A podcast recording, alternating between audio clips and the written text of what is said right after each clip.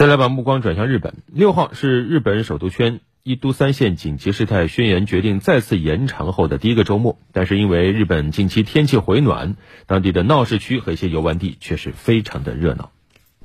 据日本广播协会电视台统计数据显示，六号首都圈一都三县地区的夜间出行人数较前四周的周末以及节假日要高出百分之十以上，其中千叶县车站的附近人数甚至高出百分之二十四。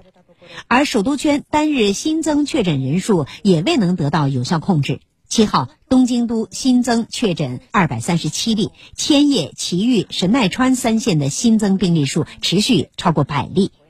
而已经解除紧急状态的日本首都圈外六府县，六号迎来解禁后的首个周末，外出人流量明显增加。据日本共同社报道，目前大阪府、兵库县等关西多地启动在街头对无症状人员进行病毒监测检测的活动，以随时把握疫情走向，尽快采取对策。